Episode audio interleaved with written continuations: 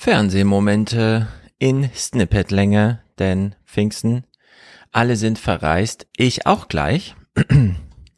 Und damit aber hier in dieser Woche gab's noch. Das ist ziemlich lustig. Wir beginnen äh, eine kleine Thematisierung des Sondervermögens in zwölf Absätzen, begonnen bei Alexander Dobrindt. Wir kennen ihn noch, er ist und so weiter, CSU-Landesgruppenchef, war mal Verkehrsminister. Er kennt sich ein bisschen aus und er ist im Gleichklang mit Christian Lindner, den wir hier schon im Bilde sehen. Und man äh, kennt das Problem, wenn man diesem Podcast hier folgt. Das konservative Erbe der CDU und CSU, das sie hinterlassen haben und das FDP, das die FDP jetzt aufgreifen möchte, ist, äh, die Bewahrung privaten Vermögens mit der Doktrin, der Staat soll sich hier nirgendwo einmischen, erst recht nicht als Finanzier, Schuldenbremse, es haben bitte die Privaten zu erledigen.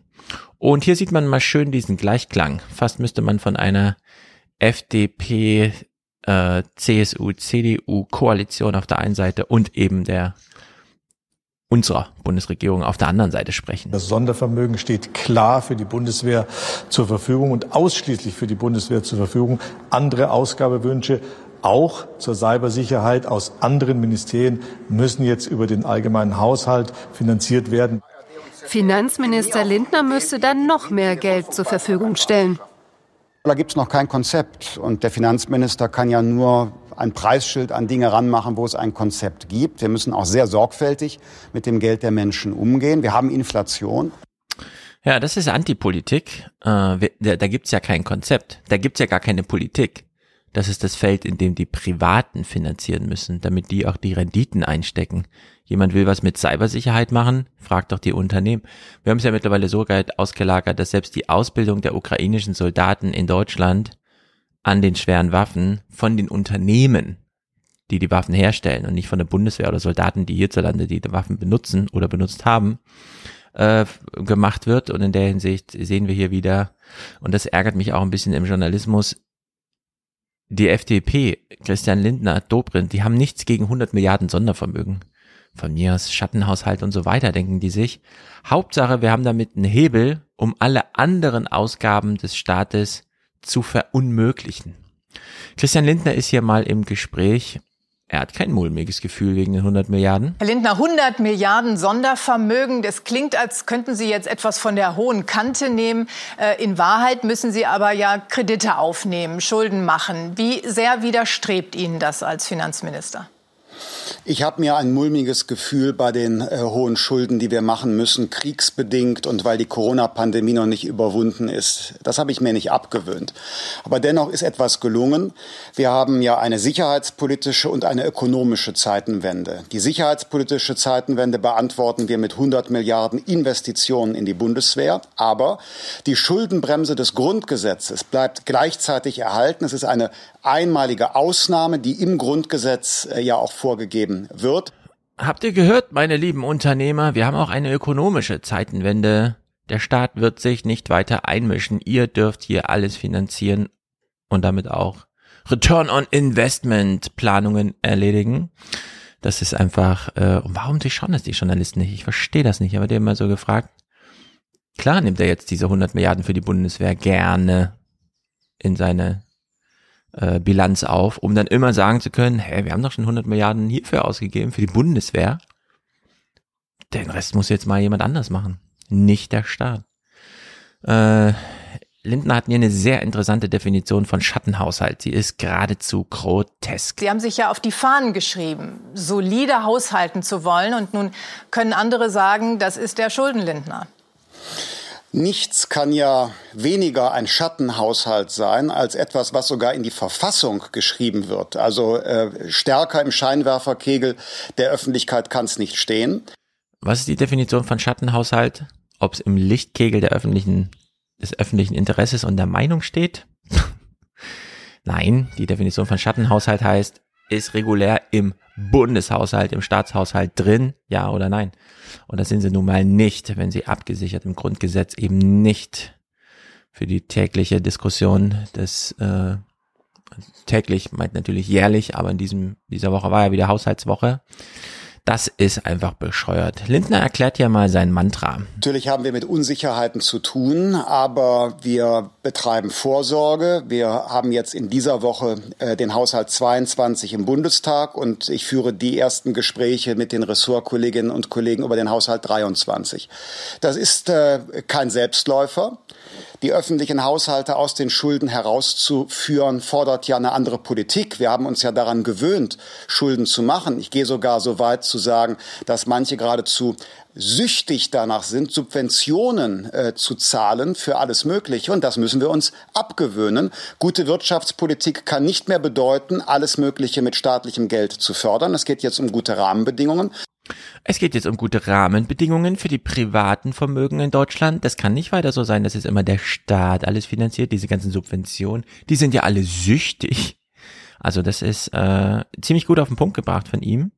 Und hier kommt dann nach seinem Mantra sein Standard-Gaga-Satz. Und wer die Inflation ernst nimmt, ich tue das, das ist ein großes wirtschaftliches Risiko, der muss jetzt Druck von den Preisen nehmen, muss die öffentliche Verschuldung reduzieren. 2023 hm. ist für mich die Schuldenbremse nicht verhandelbar. Kampf gegen die Inflation durch weniger politischen Eingriff und weniger politisches Geld, staatliches Geld. Hm keine Ahnung, wie man das so aufdröseln kann. Gibt natürlich immer das Argument, der Staat hat ja das Geld nur so rausgepulvert. Klar ist jetzt mehr Geld da und damit eben auch mehr Nachfragemöglichkeit bei gleichbleibendem Angebot. Also werden die Sachen teurer, weil Marktwirtschaft heißt ja, es wird nach Auktion vergeben. Aber genau das ist ja nicht das Problem. Äh, wir haben ja nicht zu wenig Öl gerade oder wir haben ja auch nicht äh, zu wenig Milch oder zu wenig irgendwas, sondern wir haben ja Brüche in den Lieferketten und so weiter. Und in der Hinsicht, das passt nicht zusammen, so geht das nicht. Und Lindner wird natürlich hier gefragt nach seiner Antwort auf die krisenhafte Zustände. Also nehmen wir mal, keine Ahnung, Menschen fehlt Geld beim Einkaufen, weil Inflation.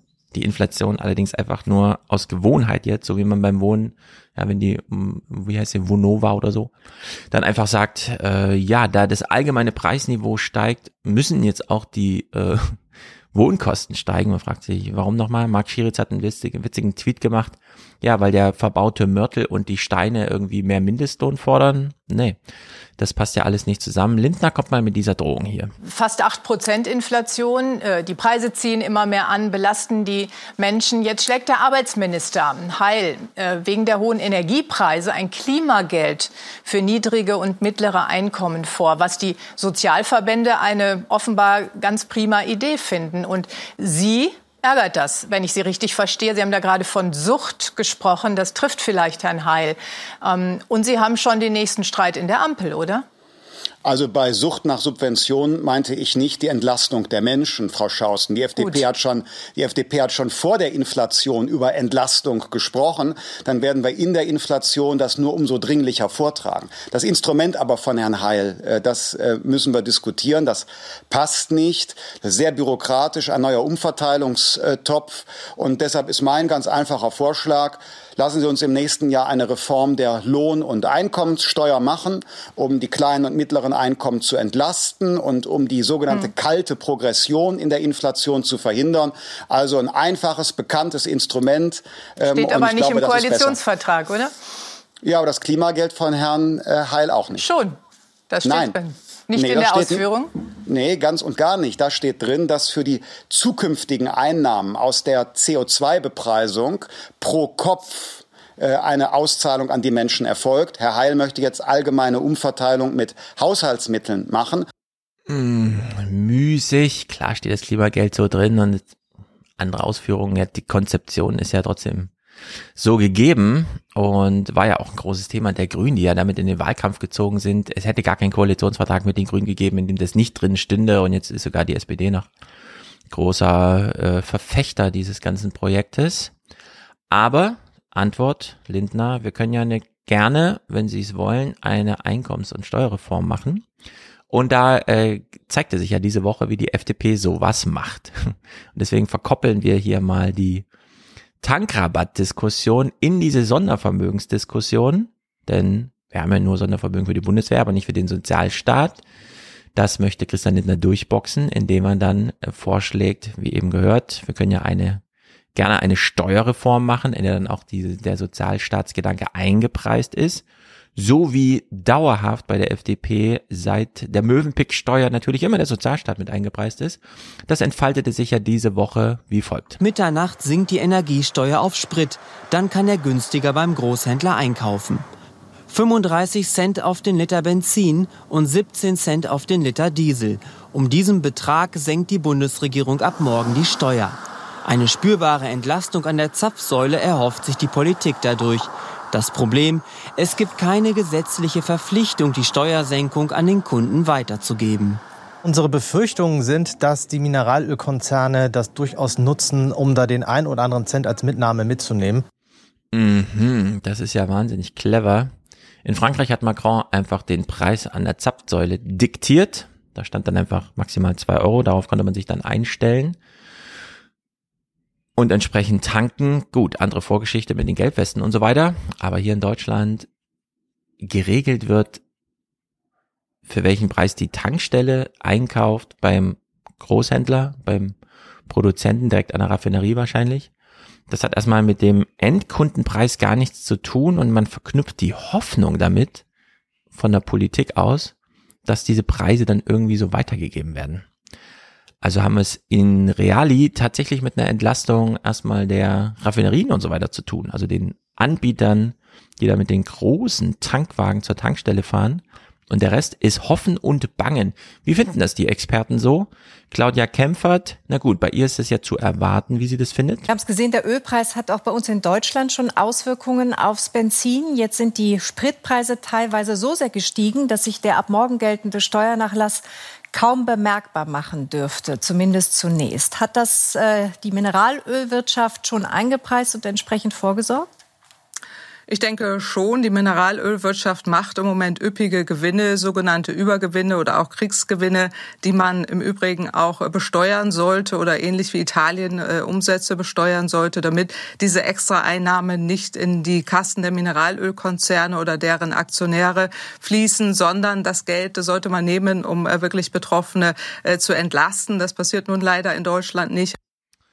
Ja, das ist ziemlich gut. Sie wird nach dem Tankrabatt gefragt. Also der Subvention, der Ermäßigung äh, der Belastung für die Mineralölkonzerne, nachdem sich Christian Lindner ja gerade gegen die Subvention und die Sucht nach und so weiter Staatsschulden ausgesprochen hat.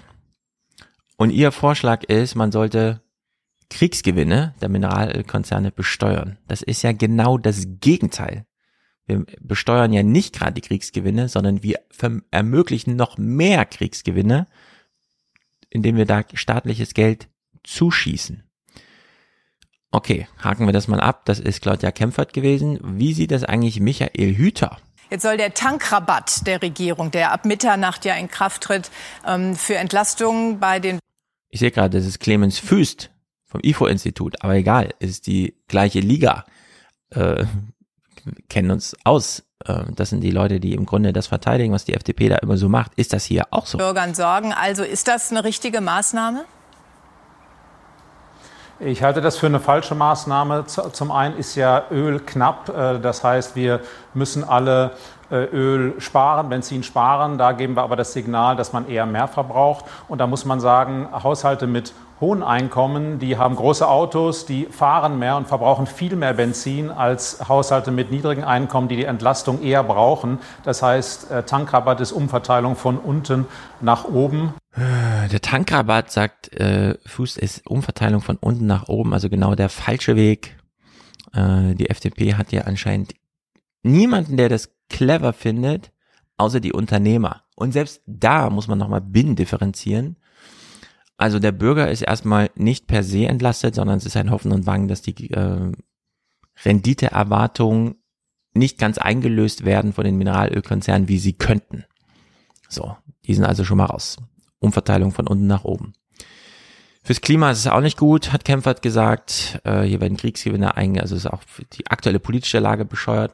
Und selbst auf Unternehmerseite stellt sich raus, Für die Tankstellenbetreiber ist es auch nicht besonders gut. Äh, hier eine kleine Berichterstattung im Heute-Journal zum Thema. Wie ist es eigentlich für die Unternehmer? Die Gefahr einfach groß ist, dass sich die Tankkonzerne, Benzinkonzerne das einfach einstecken. Solche Befürchtungen kennt auch Tankstellenbesitzer Ulrich Löffler in Bruchsal. Wirklich günstig sei der Sprit zurzeit auch am Großmarkt nicht zu bekommen. Das, was Löffler heute an seine Kunden verkauft, ist zudem noch Sprit vom Vormonat mit altem und höherem Steuersatz. Und der muss erst mal weg. Hier sieht man jetzt, dass wir im Diesel noch ungefähr 26.000 Liter drin haben. Und äh, beim Super sind es noch aktuell 27.000 Liter drin. Alter Sprit, teuer eingekauft, jetzt trotzdem günstiger, weil die Konkurrenz das Benzin auch schon billiger verkauft. Wir legen da jetzt aktuell mit, mit jedem Liter drauf, weil wir die, diese Ware natürlich noch mit dem alten Mineralsteuersatz eingekauft haben. So, also die Szenerie ist jetzt, die FDP hat sich durchgesetzt. Unzufriedene Kunden, die Benzin brauchen, aber nicht all die äh, ermöglichte oder zur Verfügung gestellte Erleichterungen nutzen können, weil die Mineralkonzerne abkassieren, sind unzufrieden, während sie tanken, diejenigen, die ihnen das Benzin verkaufen, sind auch unzufrieden, weil sie auch das Geld nicht bekommen, sondern erstmal die Mineralölkonzerne. Aber äh, trotzdem eine gute Zeit, denn Verkehrsminister Wissing äußert sich zum eigentlich drückenden Thema in Deutschland. Ich habe mich gefreut, dass äh, so viele Menschen begeist mit Begeisterung äh, das 9-Euro-Ticket kaufen und nutzen. Und ich hatte äh, Vertrauen in die Verkehrsunternehmen und sehe mich bestätigt, das hat gut funktioniert. Es war sehr gut vorbereitet und sehr gut organisiert. Und auch äh, die Bahn meldet mir äh, vor wenigen Minuten, dass der Tag erfolgreich verlaufen ist. Und alle so, yeah, äh, das ist wirklich äh, grotesk. Wir hätten doch einfach nur, nur das 9-Euro-Ticket machen können und das mit dem Tanken nicht. Ja, ich weiß, auf dem Land und so weiter, aber da, siehe Claudia Kempfert, hätte so viel bessere Lösung gegeben. Oder auch wie Clemens Hüst meint, man nicht eine Umverteilung von unten nach oben, sondern einfach denjenigen, die das Geld brauchen, einen Tankrabatt zahlen. Naja, Kurzmeldung zum Thema, um die Klammer zu schließen, Sondervermögen. Wie sieht's jetzt eigentlich aus mit der Schuldenbremse, Christian Lindner? Welche Bilanz willst du denn am Ende ziehen? Der verabschiedete Jahreshaushalt sieht Kredite über fast 139 Milliarden Euro vor. Dafür wurde erneut die Schuldenbremse ausgesetzt. Der Bund kann damit in diesem Jahr fast eine halbe Billion Euro ausgeben. Aber eben nicht für alles, was er will, sondern nur für die Sachen, für die die FDP sagt, da darf der Staat durch das Geld verschleudern. Der Rest gilt als Renditeerwartung für die Privaten. Und wir haben ja sehr viel privates Geld in Deutschland, wird ja in 20 Billionen Euro gemessen.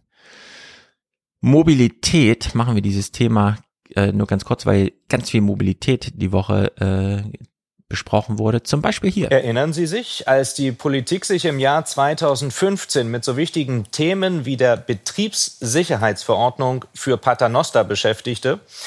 Damals standen die historischen Aufzüge quasi vor dem Aus. Doch die Bundesregierung musste nach Protesten zurückrudern. Ein breites Bündnis vom TÜV bis zur FDP samt Vorsitzendem Christian Lindner kämpften für den Paternoster, der schließlich weiterhin Personen befördern durfte. Das macht es nun auch für den Sensationsfund in Hamburg interessanter. Völlig überraschend wurde ein vollständig erhaltener Paternoster hinter einer Wand gefunden. Und nicht irgendeiner, sondern der älteste betriebsfähige Paternoster der Welt. Cool. Thematisiert wurde außerdem. Herr O. schämt sich. Was er gemacht hat, war nicht in Ordnung, sagt er rückblickend. Was man mit ihm gemacht hat, auch nicht. Seinen Namen sollen wir nicht nennen. Herr O. wurde erwischt, ohne Ticket in der Bahn. Nicht einmal, zigmal. Das ist in Deutschland eine Straftat. Paragraph 265a StGB, Erschleichen von Leistungen, brachte Herrn O ins Gefängnis. Ja, äh, durch das 9-Euro-Ticket äh, hat man hier mal thematisiert, wie viele Leute eigentlich im Gefängnis sitzen. Und das ist wirklich crazy. Das ist natürlich jetzt ein Einzelschicksal. Wir kennen aber, ich verfolge es auf Twitter, diese Berliner Initiative, Geld zu sammeln, um diese Schulden, die da auflaufen, zu bezahlen, um diese Beugehaft oder wie das heißt, äh, das sind ja immer Tagessätze, die man dann entweder bezahlen muss oder im Gefängnis absitzt äh, zu bezahlen, also Leute frei zu kaufen. Hier spricht man von Abschreckungshaft und es ist einfach grotesk in Deutschland. Die Zahlen sind jedenfalls wirklich beeindruckend und beeindruckend schlimm. Insgesamt waren es rund dreieinhalb Jahre. Also dreieinhalb Jahre verteilt auf vier einzelne Haftstrafen. Doch kein Richter hatte Herrn O. jemals zu Haft verurteilt. Alle vier Verfahren endeten mit einer Geldstrafe und einem Problem. Also wenn ich so viel Geld gehabt hätte, um die Geldstrafen bezahlen zu können, dann hätte ich ja auch nicht schwarz fahren brauchen. Herr O. ist schwer krank. Als er davon erfuhr, brach sein Leben zusammen, sagt er. Obdachlosigkeit, Depression, Armut. Geldstrafen zahlen kann er nicht. Sie abarbeiten auch nicht. Und nun schreibt das Strafrecht vor, wer die Geldstrafe nicht zahlt, muss in Haft. Ersatzfreiheitsstrafe. Sie soll abschrecken. Ja, Ersatzfreiheitsstrafe. Äh, mehr als die Hälfte der Menschen, die in Deutschland im Gefängnis sitzen, sitzen dann nicht, weil sie zu Haft verurteilt wurden, sondern weil sie Geld nicht bezahlen können.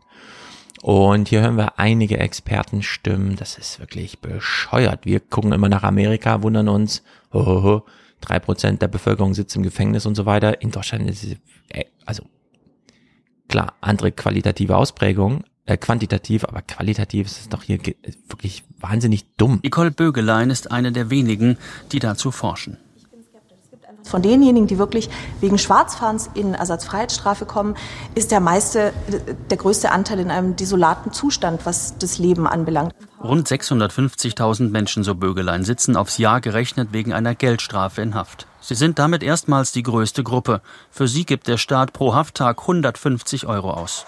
Mit dem Geld könnte Sozialarbeit viel besser helfen, sagt man uns in einer Beratungsstelle für Straffällige. Haft mache alles nur noch schlimmer. 150 Euro am Tag kostet das. Und es ist eine 1 zu 1 Verbindung zu Menschen, die im Grunde erstmal Geld brauchen. Wenn sie noch weitere Probleme haben, klar, aber mit 150 Euro am Tag können wir schon ganz schön viele Probleme lösen. Das ist einfach, äh, ich verstehe es auch nicht. Naja, schließen wir das Thema Mobilität bei der folgenden Kurznachricht weiß man immer nicht, soll man jetzt sich darauf freuen oder Angst haben. Die Deutsche Bahn hatte eine sogenannte Generalsanierung für wichtige Streckenabschnitte angekündigt. Vorstandschef Lutz sprach von einem Dilemma, weil die Bahn gleichzeitig wachsen und modernisieren müsse. Zudem kämen Passagiere und Fracht nach der Corona-Flaute schneller zurück als erwartet. Von 2024 an will die Bahn ein Hochleistungsnetz aufbauen. Kunden müssten sich dann auf längere längere Sperrungen und Umleitungen einstellen. Okay, hier in Frankfurt will man den Bahnhof untertunneln. Alle haben Angst. Alle sagen, oh, das soll man aber gar nicht bemerken, bis der Tunnel wirklich fertig ist. Trotzdem haben alle Angst, wahrscheinlich zu Recht. Wissen ja, was in Stuttgart los ist. Naja, damit hier, und ich wollte euch eigentlich nur das Sondervermögen, wie Christian Lindner da strampelt, zeigen, ja, in der Haushaltswoche äh, vorspielen. Alles weitere dann nächste Woche, da gibt's wieder eine reguläre Folge. Thomas wird hier sein, wir machen UK-US-Update und behandeln noch so ein paar Themen hier, Lehrermangel und Kindermedizin und so weiter, was hier jetzt die Woche liegen geblieben ist. Also, ein Audiokommentar ist, glaube ich, angekommen. Sage ich hier einfach gute Reise an alle, die jetzt zu Pfingsten unterwegs sind. Und bis nächste Woche.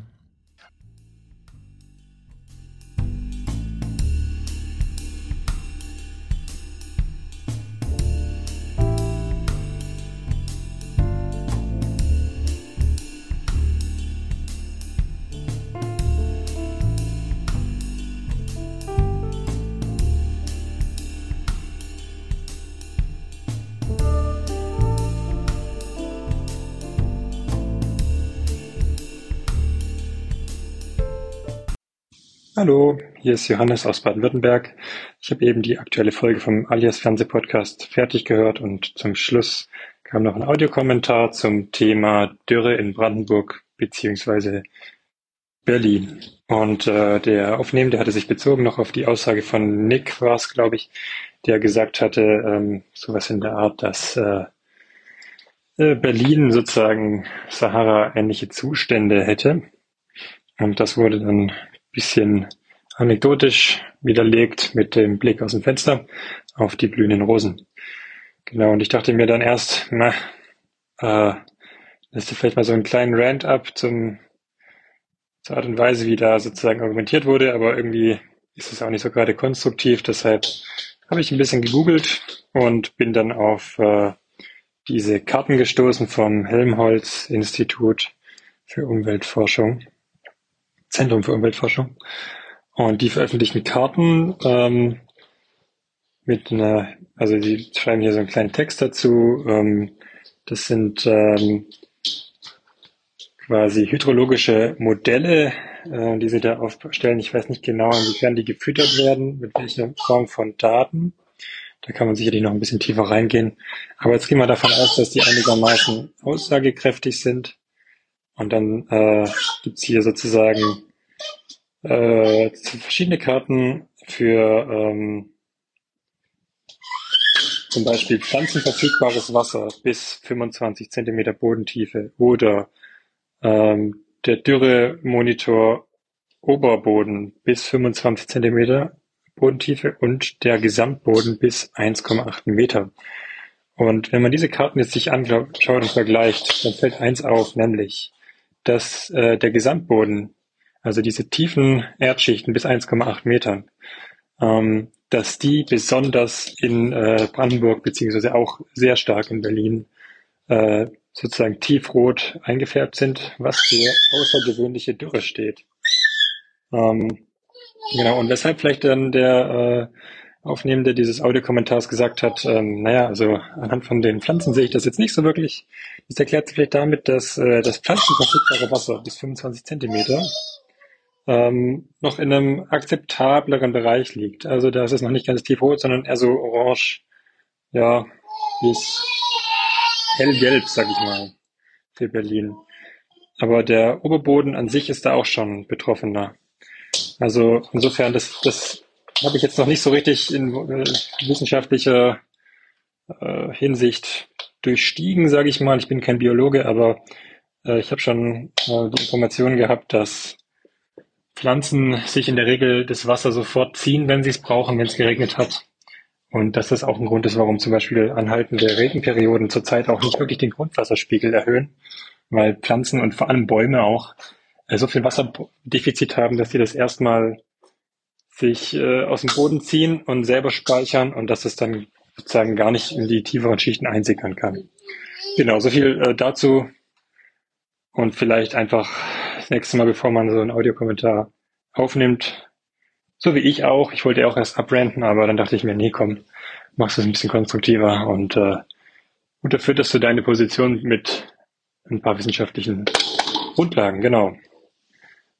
Das äh, auch dazu. Okay, ja, und genau, was, was ich auch noch festgestellt hatte, ähm, was aber, denke ich, allen, die in, in Norddeutschland besonders in Brandenburg leben, klar ist, äh, die Waldbrandgefahr ist dieses Jahr wieder extrem hoch. Und das hängt natürlich auch mit dem trockenen Wald in Verbindung mit der Dürre zusammen. Genau, so viel dazu. Vielen Dank für den Podcast und ciao.